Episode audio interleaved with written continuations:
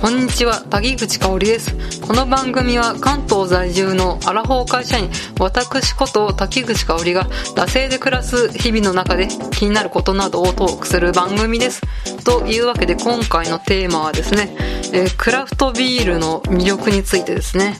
まあ、10月といえばですね、まあ、オクトーバーフェストっていう、まあ、ビールフェスタみたいなのが、日本全国各地でね、開催されてると思うんですけど、まあ、そこでね、見かけるのがクラフトビールだとは思うんですけど、まあ、あの、カルディとか、成城石井とか、輸入食品店みたいなところでも結構見かけると思うんですけど、まあ、最近はね、そんな、うん、輸入雑貨専門店みたいなところじゃなくても、オクトーバーフェストみたいなところじゃなくても、結構コンビニとかでも見かけるようになりましたよね。で、私の趣味の一つに、クラフトビールの飲み歩きとか、まあそうやって、えー店舗の方で売っているクラフトビールを見つけて、えー購入して自宅で飲むみたいなのが、まあここ数年の趣味にしてるんですけれど、じゃあクラフトビールって言ってるけど、うん、じゃあ何なのって。なんか人に、クラフトビールって何？って聞かれたら、はてなって思って、なんか説明できないなって思ってですね。うん、一応ですね、大手のビールメーカーが出してないビールっていう説明の仕方もあると思うんですけど、まあここでいう大手っていうのはこのアサヒとか札幌とかキリンとかサントリーさんとかですね。とかのビールじゃないやつって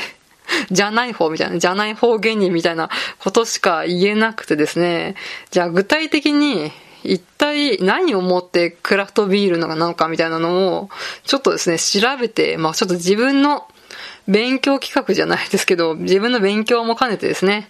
クラフトビールとは何ぞやっていうのはちょっと調べてみたので、まあちょっと頭の整理をするためにも、まあ話してみたいと思います。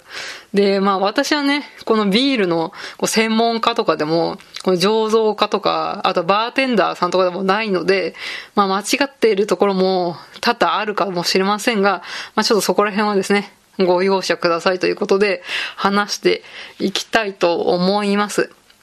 で、主に今回参考にしたのが、まあみんな大好きウキペディア先生ですね。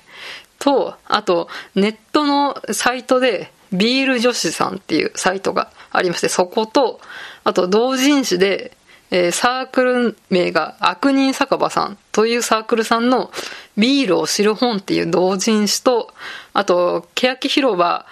に行った時に購入した、えー、欅広場ビール祭り公式ガイドブックですね。そちらの、えーま、本とインターネットの記事を、ま、参考にしましてですね、ちょっと話していきたいと思います。ま、本当に気になる人はですね、ちゃんと調べて、えー私の話だけじゃなくてですね、えー知っていってもらえればと思います。で話していきたいと思います。ま、クラフトビール。英語で職人技のビール、手作りのビールなどの意味だそうです。まあ、割と まんまですよね。うん。こう、大手のビール会社が量産するビールと対比して、えー用いられる概念。えー日本ではクラフトビア、地ビールとも呼称される。えー地域の小さな造醸所で作っているものを指す。うん、多分、日本で一番有名なこの醸造所っていうのは、夜な夜なエールを作ってるヤッホーブルーイングさんかなと思います。長野県のね、ブルワリーさんで会社さんですね。で、まあ、あと他のところだと、まあ、私の独断と偏見で言うと、大阪のミノービールさんとか、新潟の越後ビールさんとか、北海道の網走ビールさんとかね、全国各地にいろいろね、存在してると思うんですけれど、まあそういった大手のビール会社さんではない、え各地方で、えやっている中小の会社さんのことを、まあ、作っているビールのことを総称して、えクラフトビールと、まあ一応概念的には呼んでいるそうです。うん。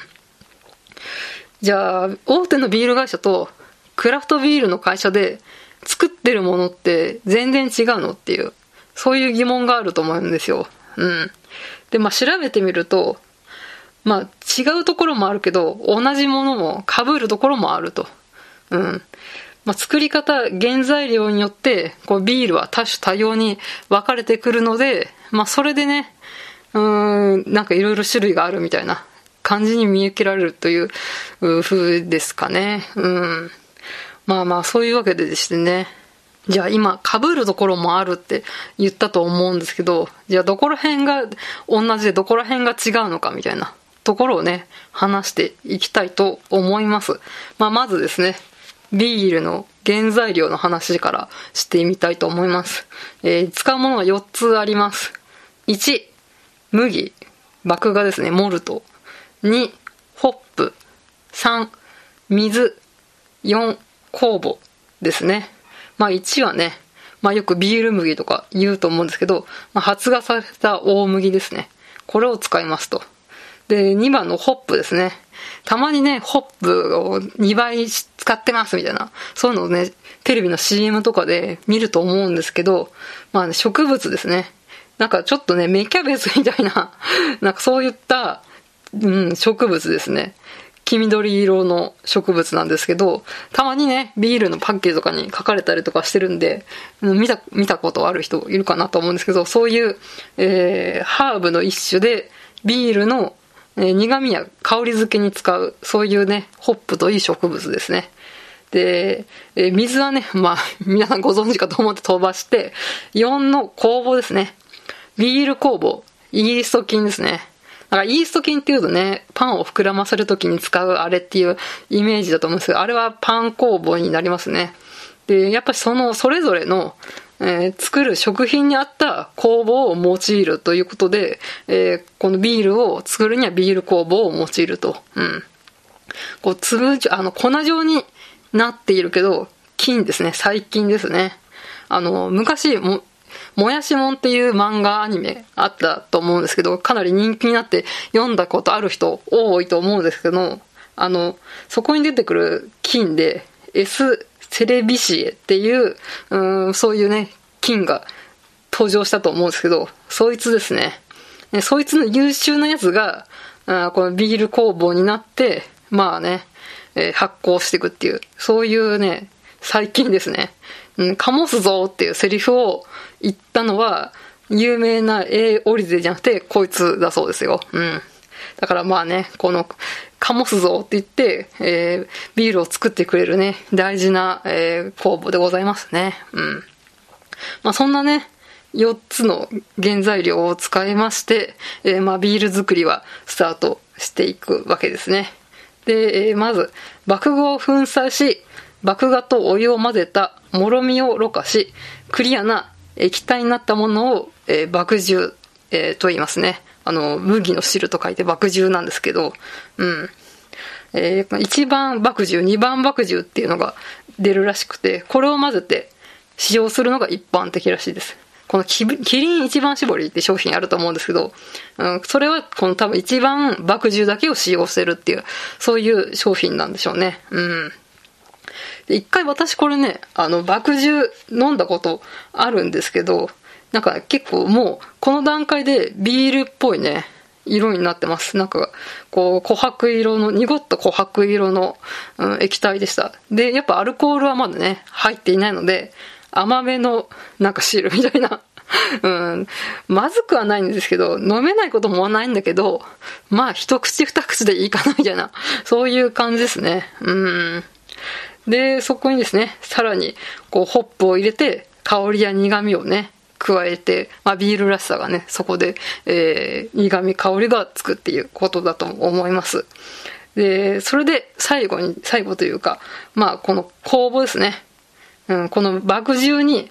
酵母を投入し、発酵が起こり、えー、アルコールと炭酸ガスができるということで、ここでね、発酵が起こります。うん。やっぱしね、化学の理科の授業っていうか知識みたいな ところがね、やっぱしね、関わってくるので勉強大事だなと思いますよね。うん。麦芽はビール酵母がアルコール分解に必要な糖を作る。一般的に麦芽を多く使っている、えー、麦汁に糖分をたくさん含めるほど酵母は盛んに発酵、分解し、アルコール度数が高くなるということで、まあ、この発酵の力をね、使ってアルコールをね、作っていくっていうところでもう結構ね、喋ってきたので、まあ、予想していたことなんですが、えー、これ前後編に行くと思いますので、ちょっと一旦切りたいと思います。